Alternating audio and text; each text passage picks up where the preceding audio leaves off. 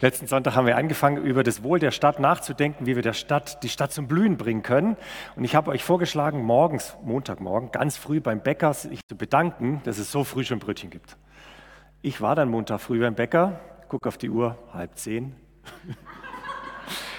mein vorgeschlagener Spruch funktioniert nicht mehr oder würde nur offenbaren, dass ich montags meinen freien Tag habe.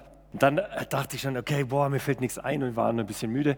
Und dann gerade noch so, im letzten Moment habe ich gesagt, danke, dass Sie so eine tolle, große Auswahl hier haben. Dann guckt sie mich so an und meinte, ja, dafür sind wir da. Und meinte ich, danke, Respekt.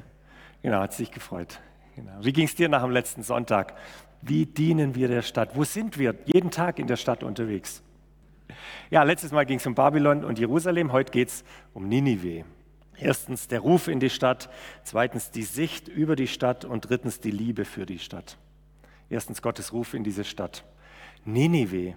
Gott scheint es ja mit feindlichen Städten besonders gern zu haben. Äh, erst was Babylon, die babylonische Welt macht, jetzt sind es die Assyrer, die assyrische Welt macht Ninive. Gott ruft Jona in die große Stadt. In diesem kurzen Buch heißt es viermal, geh in die große Stadt. Geh in die große Stadt, geh in die große Stadt, geh in die große Stadt. Der Jona ist ja ein bisschen sperrig irgendwie, äh, wir auch manchmal. Aber wer will schon in so eine große Stadt? Städte haben ja eher auch mal was Abweisendes. Wir lieben die Natur, äh, ist ja auch gut, genau. Wer will schon nach Ninive? Weltmacht, feindlich. Die standen sogar mal vor den Toren Jerusalems. Ähm, das Nordreich haben sie eingenommen, Jerusalem nicht, sind dann wieder weg. Also wer will schon nach Ninive? Das ist das heutige Mosul im Irak. Wer will dahin? Jona auch nicht, sondern lieber nach Spanien dann kommt es mit dem Fisch und so und dann ratet mal, was Gott danach sagt. Geh in die große Stadt. Gott ist hartnäckig. Warum liebt Gott Städte? Warum macht er das? Warum Ninive? Weil das eine große Stadt ist. Wir haben es gerade schon gehört. Zum einen ist es strategisch sinnvoll. Wenn ich eine Stadt erreiche, erreiche ich eine ganze Gesellschaft. Paulus hat es auch so gemacht und seine Leute, die sind in Städte gegangen und von dort hat das Evangelium seine Kreise gezogen. Aber es ist mehr. In Nineveh leben 120.000 Menschen, wie wir hören. Das war damals eine Megacity. In Jerusalem haben damals ungefähr, nimmt man an, 3000 Menschen gewohnt. Dort wohnen 120.000 Menschen. Und da leben so viele Edelsteine, geliebte Kinder Gottes. Gott kann gar nicht anders, als dort sein Evangelium hinzuschicken, weil dort sind seine Edelsteine. Gott sieht das Schöne, sieht die Ebenbilder Gottes. Wir sehen Feinstaub, Müll, Stress, Stau und CO2. Genau, Gottes Ruf in diese Stadt. Ist Gott sentimental, will er halt bei seinen Leuten vorbeigucken äh, und da sind viele und dann geht er dahin und so ist Gott so ein Beziehungstyp. Was steckt dahinter? Es steckt mehr dahinter. Gott will seine Erde zurück. Gott hat diese Welt ein Stück weit verloren, weil wir Menschen und all die Schöpfung sich damit abgewandt hat von diesem Gott und Gott sagt, geh in die Stadt, ich will meine Erde zurück. Warum ist Jesus Mensch geworden? Um uns zu zeigen, wie Gott ist, ja, aber, aber das ist zu wenig. Warum hat Jesus so schöne Geschichten erzählt für einen Kindergottesdienst als gute Vorlage? Irgendwie, ja, aber das ist zu wenig. Warum ist Jesus am Kreuz gestorben? Um meine Schuld zu vergeben? Ja, aber das ist zu wenig. Warum ist Jesus auferstanden, um zu sagen, Edge, ich habe recht gehabt irgendwie, ich bin stärker als der Tod? Ja, aber es ist, es ist mehr. Gott will diesen Planeten zurück. Gott möchte nicht nur einzelne Menschen in den Himmel holen und dann entschwinden die Seelen auf seine Seite irgendwie. Gott möchte diesen komplette Erde zurück und schickt seine Leute in die Städte. Es geht nicht darum, ein paar fromme Menschen in den Himmel zu holen, sondern diese Erde zurück zu lieben mit allem, was sie ausmacht. Von Christus wird gesagt in Epheser 1, Vers 10, Christus ist das Oberhaupt des ganzen Universums. In ihm soll alles vereint werden, was im Himmel ist und was auf der Erde ist. Es geht hier mehr als um ein paar nette Kurse in der Friedenskirche irgendwie. Es geht um viel, viel mehr. 1. Korinther 15 steht, dass der, die Auferstehung der Anfang davon ist, Himmel und Erde zu verbinden, Gottes Reich zu bauen in dieser Welt und dann wird er alles erlösen, befreien und heiligen und am Ende der Welt seinem Vater zurückgeben. Auftrag erledigt. Jetzt bist du vielleicht zum ersten Mal hier und denkst, wow, das klingt sehr nach so einem Marvel-Superheldenfilm irgendwie. genau, zugegeben, das ist ein bisschen strange. Und wie das genau abläuft, weiß ich auch nicht. Aber eine Frage zurück, was war zuerst, Marvel oder Jesus? Warum lieben Millionen Menschen Marvel-Filme mit Superhelden und kosmologischen Dingen und am Ende wird's gut? Warum lieben Menschen das? Weil da Jesus drin ist. Weil das eine Spur von dem enthält, was tief in unserem Herzen ist, wofür wir angelegt sind. Dass Gott diese Erde zurückliebt und alles heiligt und reinigt, den ganzen Kosmos und das macht Sinn, sich für Nachhaltigkeit und für Schöpfung und für all diese Dinge, grüner CO2-Ausgleich, all diese Dinge, weil Gott liebt die ganze Erde und gibt sie geheiligt und gerettet seinem Vater zurück. Das ist der Plan. Und deshalb liebt Gott Städte und fängt dort an und schickt uns da hinein. Ninive, Ulm, Oberdischingen, Oberkleinstadt, Berg und wie auch immer. Und Bäume und Korallenriffe und Bienen, die ganze Schöpfung. Das ist der Grund für Hoffnung und für unseren Auftrag, für den Ruf in die Stadt. Schauen wir noch mal genauer hin. Also die 120.000 Einwohner haben wir schon kurz abgecheckt. Und jetzt steht da noch ganz am Ende, ganz zu schweigen von den vielen Tieren. Ist nett, oder? Das ist übrigens das letzte Wort im Jona-Buch, Tiere. Genau, was ist damit gemeint? Ja, geht es da um eine Hamster, Hunde, Wellensittich? Ja, aber mehr. Es geht um mehr. Es geht um die Wirtschaft des Landes. Die Tiere waren die Qualität, die, die Lebensgrundlage der Menschen, Ziegen, Schafe, Kühe. Es geht um die Wirtschaft einer Stadt. Es geht darum, wovon Menschen leben, wie sie versorgt werden, wo sie arbeiten, letztlich um das soziale Gefüge. Gott sieht nicht nur die Menschen.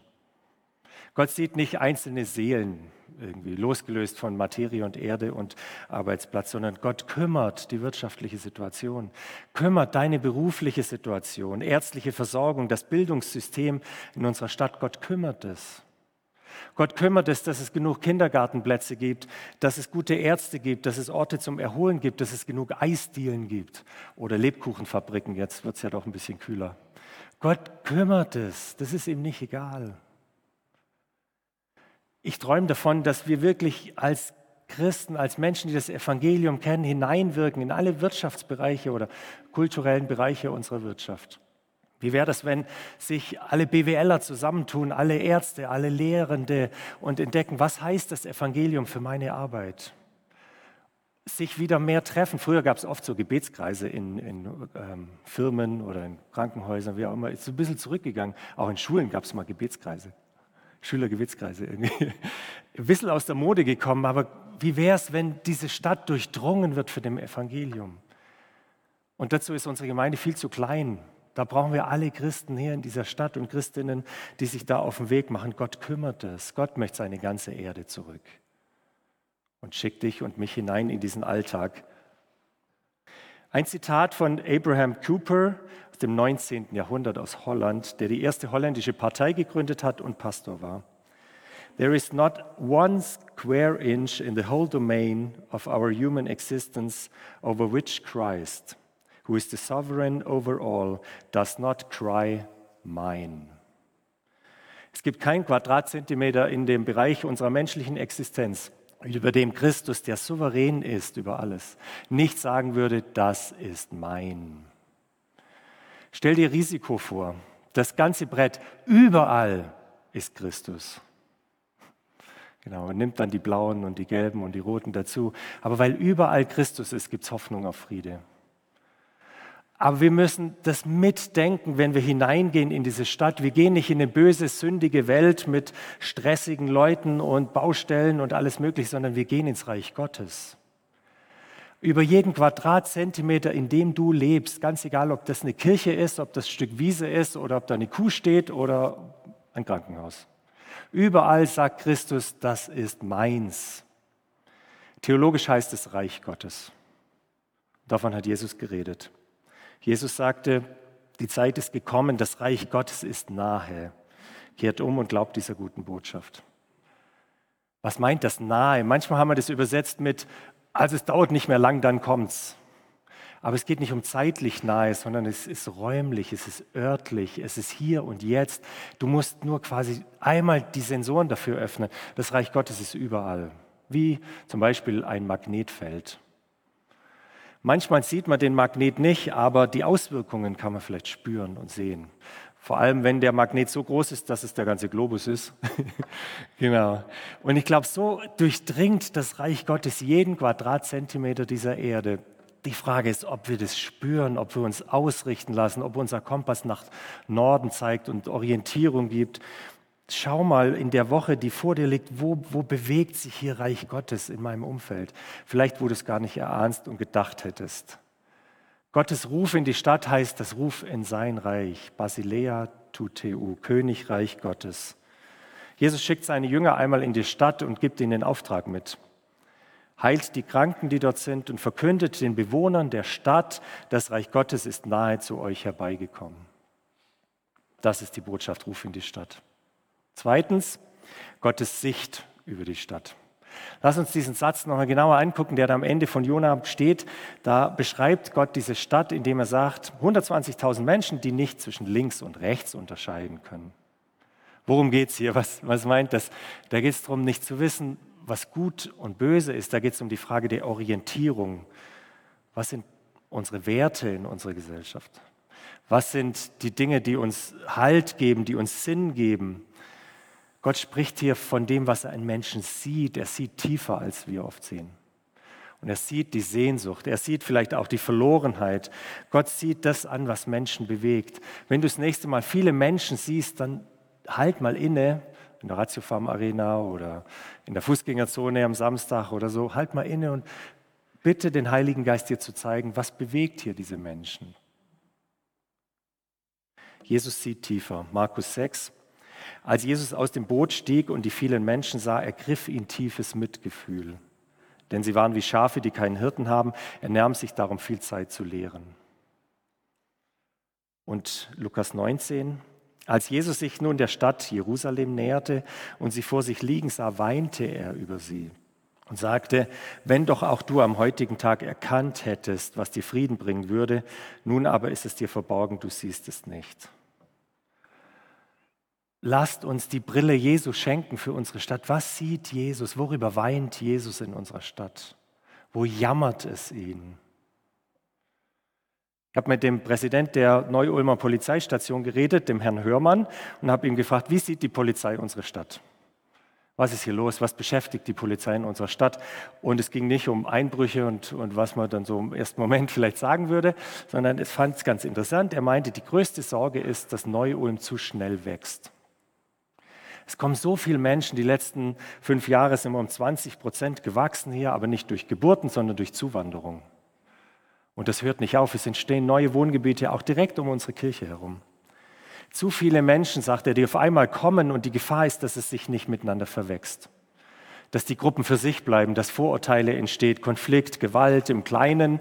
Und er hat gemeint, das ist der Alltag. Man wird gerufen, weil sich zwei Nachbarn streiten. Er hat gemeint, das macht ihm Sorge aufeinander Acht geben, aufeinander zugehen, kulturelle Grenzen überwinden. Ich habe gedacht, das könnten wir doch, oder? Also jetzt gleich so tatortmäßig, so ganz kriminelle, da wird es ein bisschen hart irgendwie, das machen ein paar Profis besser. Als, aber Stabilisatoren der Gesellschaft zu sein, wie einfach ist das denn? Menschen begrüßen, auf sie zugehen, neu zugezogene auf eine Tasse Tee einladen. Was sieht Jesus, wenn er unsere Stadt sieht? In Ulm leben 250 Menschen im Gefängnis. In Neu-Ulm leben über 100 Obdachlose. Da hinten auch denkt man gar nicht, die sind so gut weggeräumt irgendwie. 9000 Menschen leben in Ulm von Hartz IV. Jedes zwölfte Kind ist von Armut bedroht. Es gibt in unserer Umgebung mehr Bordelle als Gemeinden, 24 an der Zahl, 200 Prostituierte circa. Ganz zu schweigen von dem, was hinter den Türen passiert an, an Einsamkeit, oder Überforderung? Wann hast du das letzte Mal über deine Stadt geweint? Wann hat es dein Herz bewegt? Wann hast du das letzte Mal den Frieden der Stadt gesucht? Jonas sucht seinen Schatten. Wie grotesk diese Geschichte, wie, wie viel fast Satire da drin steckt. Der Jona, der kümmert sich um seinen Rizinusstrauch, dreht sich um sich selbst. Hey Jona, was ist los mit dir?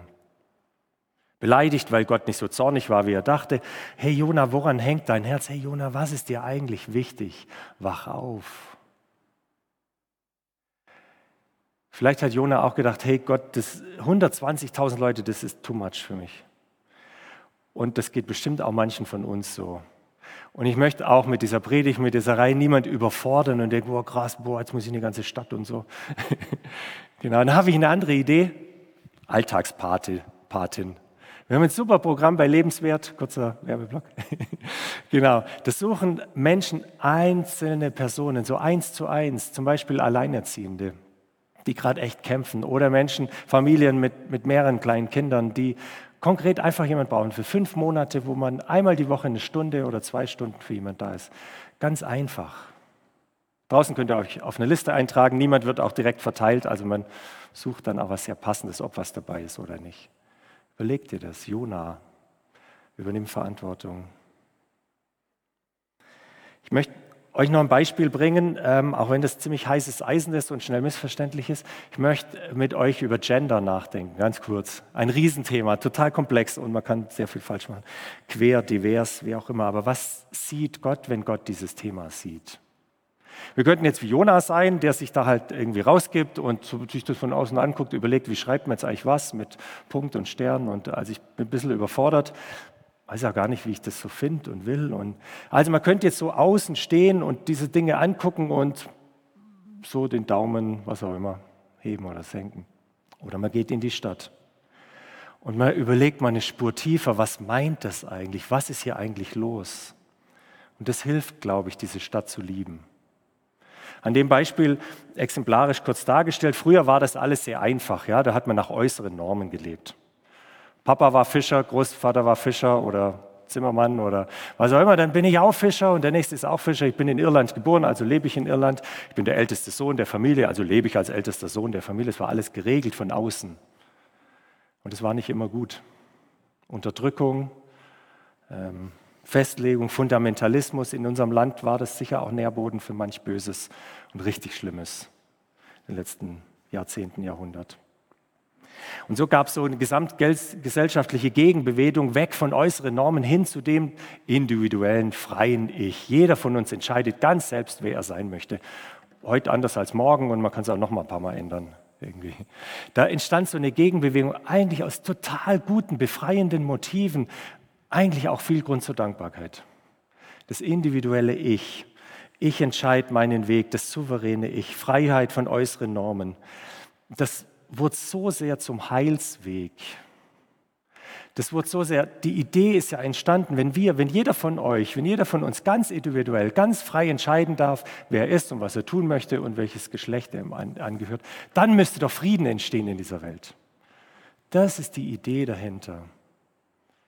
Merkst jetzt kann man diese Theorie, ob durch individuelle Freiheit wirklich Frieden entsteht, die kann man in Frage stellen und drüber reden. Aber erstmal sehe ich die Sehnsucht, die dahinter steckt. Erstmal spüre ich, was Menschen hier eigentlich wollen, was dieser Such nach Orientierung, was ist links und was ist rechts. Sicher gibt es auch schwarze Schafe, die sich auf solche Themen draufsetzen und unsere Gesellschaft vielleicht untergraben wollen, aber erstmal ist es die tiefe Sehnsucht nach, nach Frieden. Ob es gelingt, ist ein anderes Thema. Aber ich sehe erstmal, ich sehe das, was Menschen bewegt. Schafe, die nach dem Weg suchen. Und was macht der Mann Gottes? sitzt unter seinem Rizinusstrauch. Was fehlt Jona? Was fehlt ihm zutiefst? Drittens die Liebe. Die Liebe für die Stadt. Er ist nämlich total zornig und bockig. Die Geschichte ist ja wirklich ein bisschen, der will dann sterben. genau. Wie so ein bockiger Teenie, genau. Irgendwie, Gott, jetzt, du wolltest die doch kaputt machen, jetzt hast du es nicht gemacht und so, jetzt will ich sterben.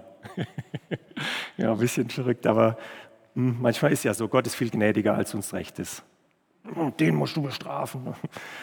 So, ich wusste es doch, du bist ein gnädiger und barmherziger Gott, deine Geduld ist groß und deine Liebe kennt kein Ende. Du lässt dich umstimmen und strafst dann doch nicht. Genau. Manchmal wird man es uns ja wünschen, oder? Dass Gott mal auf den Tisch haut und sagt, also der braucht es jetzt mal oder dass hier endlich mal was passiert. Manchmal ist es auch gar nicht leicht zu verstehen, dass Gott noch Geduld hat mit dieser Welt und Liebe hat die sind gar nicht so tief umgekehrt. Die Assyrer, die sind nicht plötzlich fromm geworden. Die, die haben irgendwie gefastet und Entschuldigung gesagt, sorry, tut uns leid. Und Gott hat gesagt, ja, ist okay. Jonas sagt, what? ja, wo wünschst du dir mehr Liebe für die Stadt? Wo braucht dein Herz ein bisschen Weite irgendwie? Wo steckt der Jona in dir? Wo brauchst du Herzenserweiterung? Mehr Liebe für Menschen, für diese Stadt, für die anstrengenden Menschen, für deinen nervigen Kollegen, für die Nachbarin, die dich tyrannisiert. Wo brauchst du mehr Liebe? Und wie bekomme ich die? Schau auf den neuen Jona. Jesus Christus kam Jahrhunderte später und hat gesagt, ich bin der neue Jona. Und gab dem damaligen Geschlecht und uns heute das Zeichen des Jonas. Und er hat gesagt, ich bin mehr als Jona. Jesus durfte das sagen. Ich gehe nicht nur drei Tage und drei Nächte in den Bauch des großen Fisches, sondern in das Herz der Erde. Was für eine Formulierung, oder? Jesus Christus bleibt nicht irgendwie außen vor und schwebt wie Elfen über die Erde, ohne einen Fußabdruck zu hinterlassen. Er taucht ein in das Herz der Erde, drei Tage und drei Nächte. So sehr liebt er diesen Planeten. Und es gibt Hoffnung. Das ist der neue Jona, der dein Herz weitet. Warum macht er das? Warum geht er drei Tage in den Tod? Um Vollmacht zu haben, nach Ninive zu gehen. Und diese Vollmacht schenkt er dir das Reich Gottes zu sehen, Menschen, die nach rechts und links suchen, ihnen zu sagen, es ist vollbracht. Es ist doch ein Trugschluss, dass wir durch unendliche Freiheit Frieden finden. Es ist doch ein Trugschluss, dass persönliche Freiheit, dass wir uns selber erfinden, dass uns das glücklich macht. Also nur so ein ganz kurzer Spruch noch am Ende, den wir ganz oft benutzen, das muss doch jeder selber wissen. Das muss jeder für sich selbst entscheiden. Klingt gut, gell? Guter Spruch, viel Freiheit und so. Aber Stress. Das muss jeder für sich entscheiden. Gibt es niemand, der mir hilft dabei? Muss ich das ganz alleine alles entscheiden? Genau, was für ein Evangelium, dass es da einen gibt, der bereit war für mich zu sterben. Dass es einen Hirten gibt für die Schafe, der nicht Herr ist, der nicht knechtet, der diese Dinge nicht ausnutzt, sondern der bereit ist zu sterben und Orientierung zu geben und halt der neue Jona. Das ist der Ruf in die Stadt, in das Reich Gottes. Das ist die Sicht, die Schafe zu sehen und Mitleid zu bekommen durch Gott. Und das ist die Liebe für die Stadt durch den neuen Jona. So steht am Ende des Jona-Kapitels, also des vierten Kapitels dieser kurzen Geschichte, sollte ich eine so große Stadt nicht schonen? Tiere und so weiter? Fragezeichen. Das Buch Jona endet. Kein Mensch weiß, wie Jona reagiert hat. Das Fragezeichen bleibt. Die Geschichte mit Jona endet. Deine Geschichte beginnt. Die Herausforderung, auf diese Frage zu antworten. Shalom Ulm, Shalom Neu-Ulm.